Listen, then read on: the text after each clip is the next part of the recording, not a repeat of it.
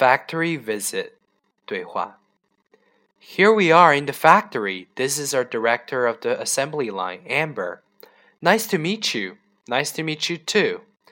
This way, please. As you can see that this is our assembly line. All of the equipment is imported from the UK. The volume of daily output is up to 10,000 units. Good. Advanced equipment guarantees high output. But how do you control the quality of your products?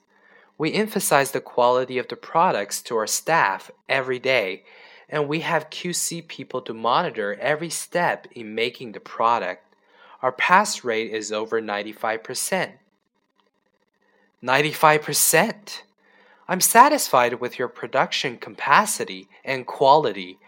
I'm happy to hear that. Let's move on to the next room.